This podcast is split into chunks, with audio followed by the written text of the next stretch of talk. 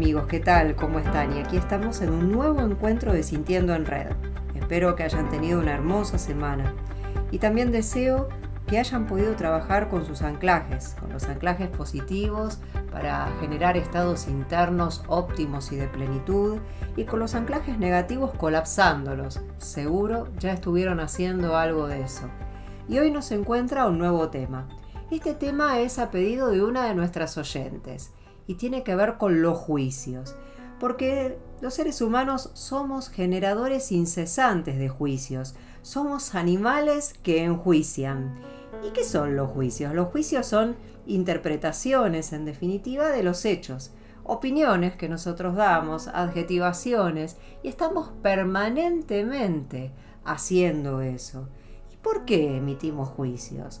Porque lo que pasa es que nos inquieta el futuro y suponemos que el pasado entonces puede guiarnos hacia el futuro y en base a esas experiencias del pasado, que están constituidas por nuestras experiencias de vida, por creencias que otros nos transmitieron, entonces eso nos permite, al emitir juicios, tener menos incertidumbre y movernos hacia el futuro de una manera que suponemos que es más efectiva, pero depende del tipo de juicios que nosotros emitamos. Porque hay juicios que son constructivos, que son positivos, eso nos permite tener una mayor efectividad, porque los juicios pueden ser acerca de nosotros mismos o pueden ser acerca de los otros. Le prestamos nuestra mirada a los otros y tenemos que ver que sea de manera constructiva, porque también hay juicios negativos, hay juicios que son realmente destructivos y que cierran posibilidades. Ahora, cuando emitimos un juicio no es ni verdadero ni falso. Eso sí, pueden ser válidos o inválidos según los fundamentos que nosotros tengamos a la hora de emitirlos. Entonces, para un poco ponernos en tema, como a mí siempre me gusta contarles una historia, les voy a contar una historia de una granja. Una granja donde acontece algo muy pero muy especial. Estaban una mañana reunidos todos los habitantes de la granja. Doña Pata estaba en la laguna con los patitos. Doña Gallina estaba caminando muy oronda con sus pollitos, siguiéndola detrás, mientras Doña Chancha se revolcaba en el barro con sus cerditos. Estaba por allí trabajando don Perro Policía, como todos los días, cuidando de la seguridad y el orden del lugar, cuando repentinamente llega una cigüeña y deja en la tierra apoyada una hermosa caja celeste con un gran moño azul. Rápidamente la cigüeña huye, rauda, porque ellas siempre están apuradas porque tienen tantas entregas y tanto trabajo a lo largo del mundo. Entonces los habitantes de la granja, ante tal sorpresa, comienzan a reunirse en derredor de la caja y comienzan todos a murmurar. Doña Pata dice, ¿cuándo sabremos de qué se trata? Mientras Doña Sarda dice, oh, a mí me parece que sería importante tener en cuenta qué hay dentro. ¿Quién sabe qué han traído esta vez? Mientras doña Gallina, muy oronda y siempre orgullosa, dice, yo considero que no podemos movernos de este lugar sin haber averiguado frente a qué nos estamos encontrando. Entonces el señor perro policía dijo, por favor, todos atentos, todos callados, dejen de murmurar, manténganse lejos, cuiden de sus familias, vamos a averiguar de qué se trata y realmente comenzó a abrir ese lazo en el que estaba envuelto la caja como si fuera de un equipo de autobomba, ¿no? Parecía que había llegado SWAT. Entonces comenzó a abrir ese moño tan espléndido, la caja se abrió a pleno y de adentro surgió un ser vivo totalmente desconocido para todos. Era un tanto esférico, bípedo, esas patas largas, finitas, con un pico curvilíneo, muy peludo y como les decía, bastante redondo. Entonces todos nuevamente comenzaron a murmurar, ¡ay Dios mío! ¿De qué se tratará? ¿Qué será este ser que nos han traído? ¿Quién sabe qué enfermedad o qué daño nos pueda generar? Observen, observenlo, qué rareza. Mientras que Doña Pata, cuacuá, ¿cuándo? ¿Cuándo lo retiran? Fíjense, con ese pico, así, curvo, quién sabe el daño y las lesiones que nos puede llegar a producir. Es realmente... No lo diga, doña Pata. Es realmente extraño, horrendo y preocupante este individuo. Bueno, realmente estaban todos tan espantados que el señor perro policía dijo, por favor, cada uno a sus cosas y a su lugar. Cada uno váyase con su prole a hacer lo que estaba haciendo y cuiden de sus hijos, que yo, yo me voy a encargar. Y así comenzaron a pasar los días y los murmullos comenzaron a disolverse porque cada uno estaba ocupado en lo suyo.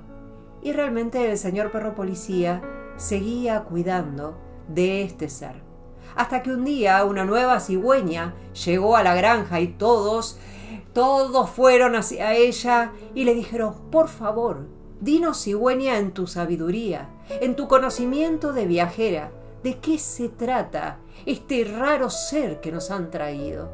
Oh, pero, pero por favor, y se cruzó de piernas la cigüeña para hablar y con una de sus alas la movía como con el ritmo de un vals, ¿no? Tan convencida, con ese gesto de conocedora, ese gesto de sapiencia que las caracteriza. Pero, pero si se trata de un ave exótica, es de Nueva Zelanda y se llama kiwi. ¡Ah!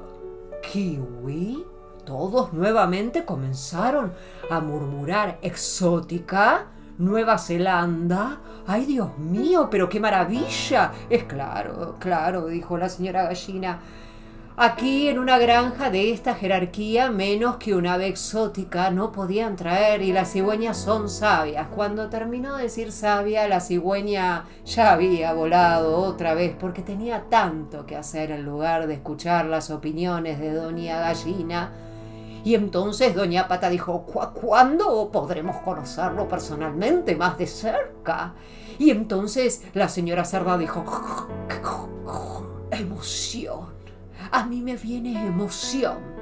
Entonces el señor perro policía dijo, por favor, señoras, por favor, señores, cada uno a atender lo suyo. Que de kiwi, de kiwi me encargo yo. Se fueron entonces hacia la cucha de don Perro como todas las noches y empezaron a preparar la cena y mientras preparaban la cena alguien golpea la puerta. Toc, toc, toc, toc. Insistentemente golpea la puerta. Toc, toc, toc, toc, toc. Con fastidio don Perro atiende, ya estaba cansado después de custodiar a todos todo el día. Ah, señora gallina, ¿qué hace usted por acá? Buenas noches, ¿estaba necesitando algo? Ay, mire, estuvimos pensando realmente con mi marido, con don Gallo, y lo hablé con mis hijos, y yo creo que Kiwi tendría que vivir con nosotros. Fíjese usted, tiene plumaje, tiene dos patas, es bípedo como nosotros, tiene un pico. Yo creo que Kiwi podría ser nuestro hijo y qué bien que lo criaríamos. Y podría jugar obviamente con mis pollitos. Bueno, yo le agradezco enormemente, señora gallina. La verdad es que su ofrecimiento es maravilloso.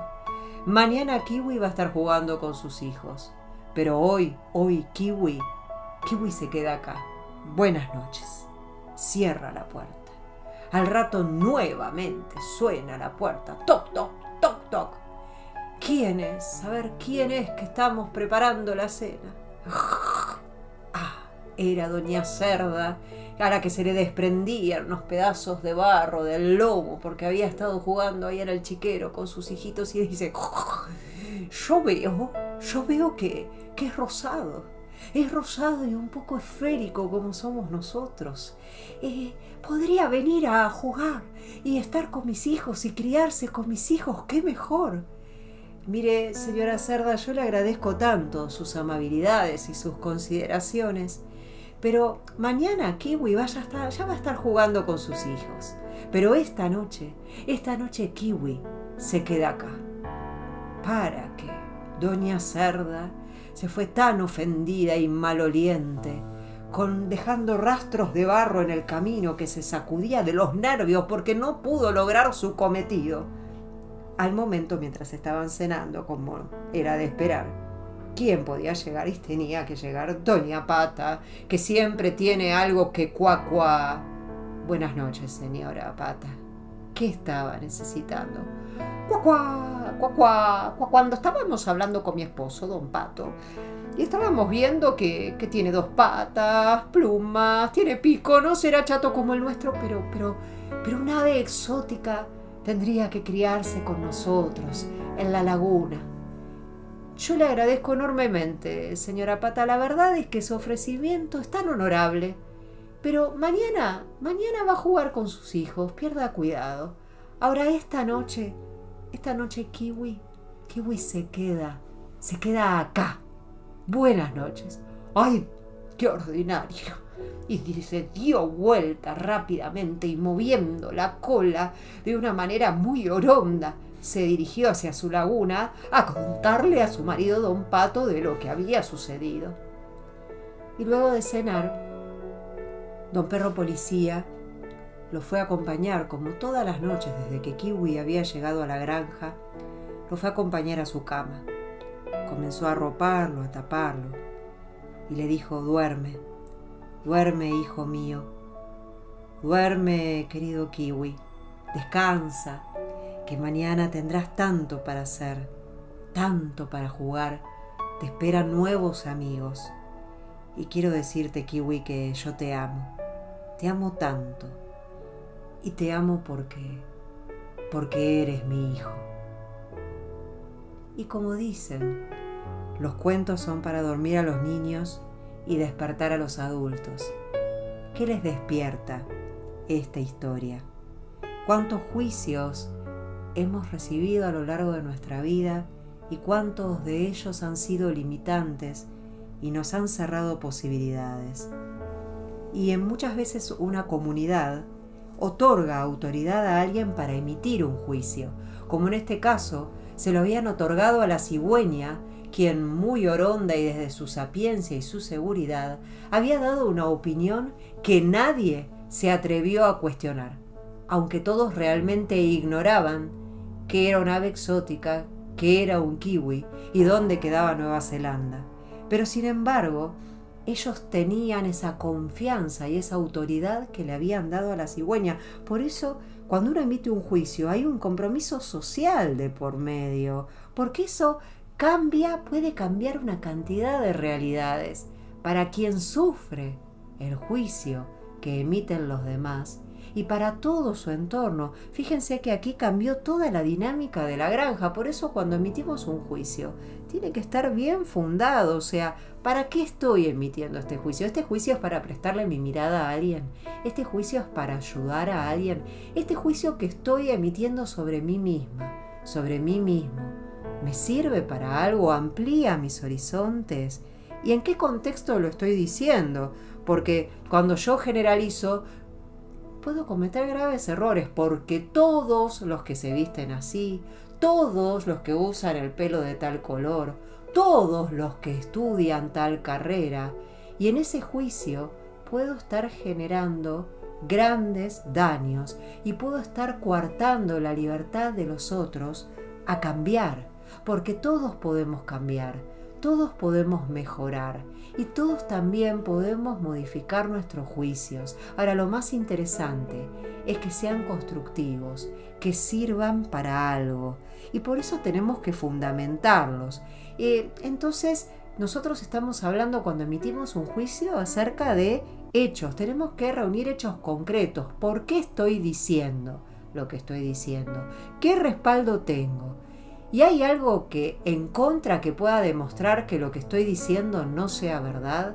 Porque esos elementos, el para qué, el dónde, el por qué emito ese juicio y no tener algo que me demuestre lo contrario, son los que me permiten saber que esto que voy a decir acerca a mí o un juicio propio o hacia otros va a ser constructivo y va a ser positivo y les va a servir para crecer, para generar un nuevo pensamiento, para abrirle nuevos caminos. Por eso cuando vamos a entregar un juicio tenemos que ser impecables con nuestras palabras y ser absolutamente honestos y congruentes entre lo que pensamos, sentimos, decimos y hacemos. No etiquetar a otro, no invalidarlo con lo que decimos y no caer en habladurías. Por eso hay algo que se llaman los filtros socráticos. ¿Qué quiere decir eso? Que cuando yo voy a decir algo, tengo que chequearlo con estos tres elementos antes de decirlo. Y cuando voy a recibir un juicio, también para ver si le doy verdadera importancia o no, lo tengo que filtrar. Entonces voy a decir, esto que estoy diciendo o esto que me, me están diciendo, ¿es verdadero? ¿Es bueno? ¿Es necesario? Porque a veces decimos cosas que son verdad, a veces decimos cosas que parecen ser buenas, pero que son absolutamente innecesarias y terminan dañando al otro. O quizás no son necesarias, por más que sean buenas o sean verdaderas. Entonces algo para decirlo tiene que, eh, tiene que atravesar los tres filtros socráticos, porque si no yo puedo caer en ofrecer una información que en ese momento puede al otro no servirle, puede al otro limitarlo o puede al otro eh, hacerlo perder su tiempo realmente, distrayéndolo en aspectos que en ese momento no necesita. Y cuando nosotros emitimos un juicio, estamos señalando con un dedo a los otros. Con los otros tres dedos nos estamos señalando a nosotros mismos. Entonces cuando señalas a un otro y le decís porque vos sos, porque lo que vos haces, ¿qué te dice eso de vos? Quizás te está diciendo algo que vos también querrías hacer y no te animás, o que crees que no podés. O quizás eh, te habla de experiencias de vida que vos tuviste, que no tienen nada que ver con las experiencias de vida del otro. Ahora también cuando tu juicio es constructivo, quizás desde esas experiencias de vida estás ayudando al otro a diseñar un futuro mejor, a evitar que caiga en situaciones problemáticas, en situaciones eh, traumáticas. Quizás cuando estás juzgando su accionar desde un lugar constructivo, lo estás ayudando a tener una vida mejor. Entonces fíjate muy bien cuando emitís un juicio y también ten en cuenta que es importante ser flexibles, podemos modificarlos y también quienes recibimos los juicios cuando los recibimos, debemos tomarlos con amorosidad. Tenemos que saber que son nada más que opiniones, que el otro lo está diciendo no colocándolo en nuestra identidad ni acusándonos. No debemos tomarlo como personal, sino como una oportunidad para aprender entonces quizás podemos indagar sobre qué inquietudes tiene el que está emitiendo un juicio. Entonces preguntarle, ¿por qué me decís esto? Y porque yo tuve tal experiencia, o porque tengo miedo.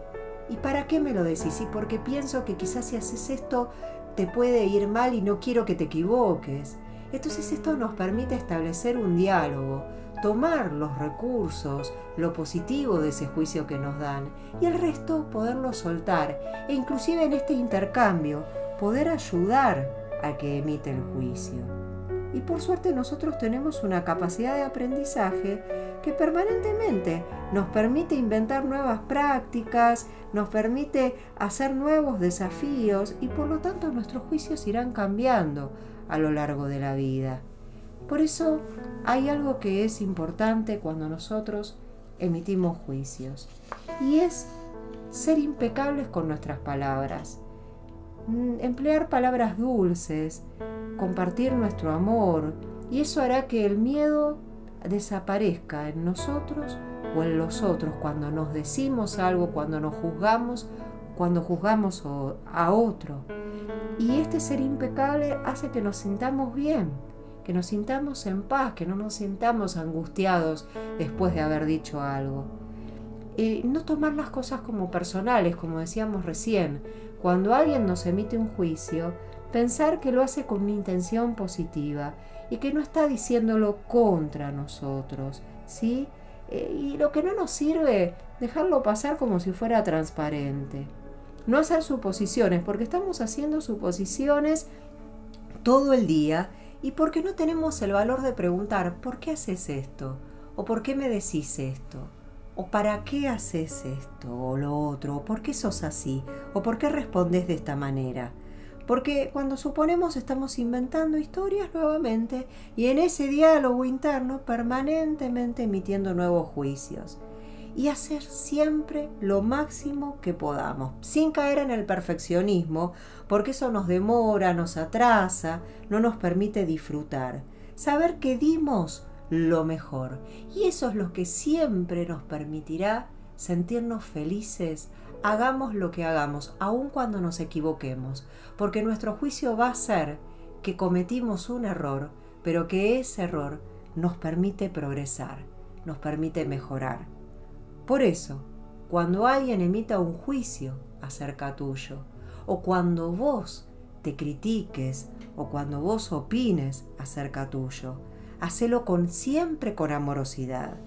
Y decite o decile al otro que sin importar lo que pienses de mí o me digas, yo sigo siendo una persona valiosa. Yo sigo pudiendo transformarme. Yo sigo pudiendo avanzar en el camino de la vida independientemente de los errores que pueda tener o independientemente de lo que pase. Porque el primer compromiso, el primer compromiso es conmigo mismo y cuando me amo a pesar de todo, puedo amar y puedo prestarles a, los otros mi mirada, mi opinión, con absoluta amorosidad. Bueno amigos, los dejo pensando a lo largo de esta semana acerca de eso que ustedes se señalan o señalan a los otros y cómo un juicio puede servir para abrir puertas. Y recuerden siempre que aunque se cierre una puerta, Siempre cuando hay amor se abre una ventana. Hasta la próxima.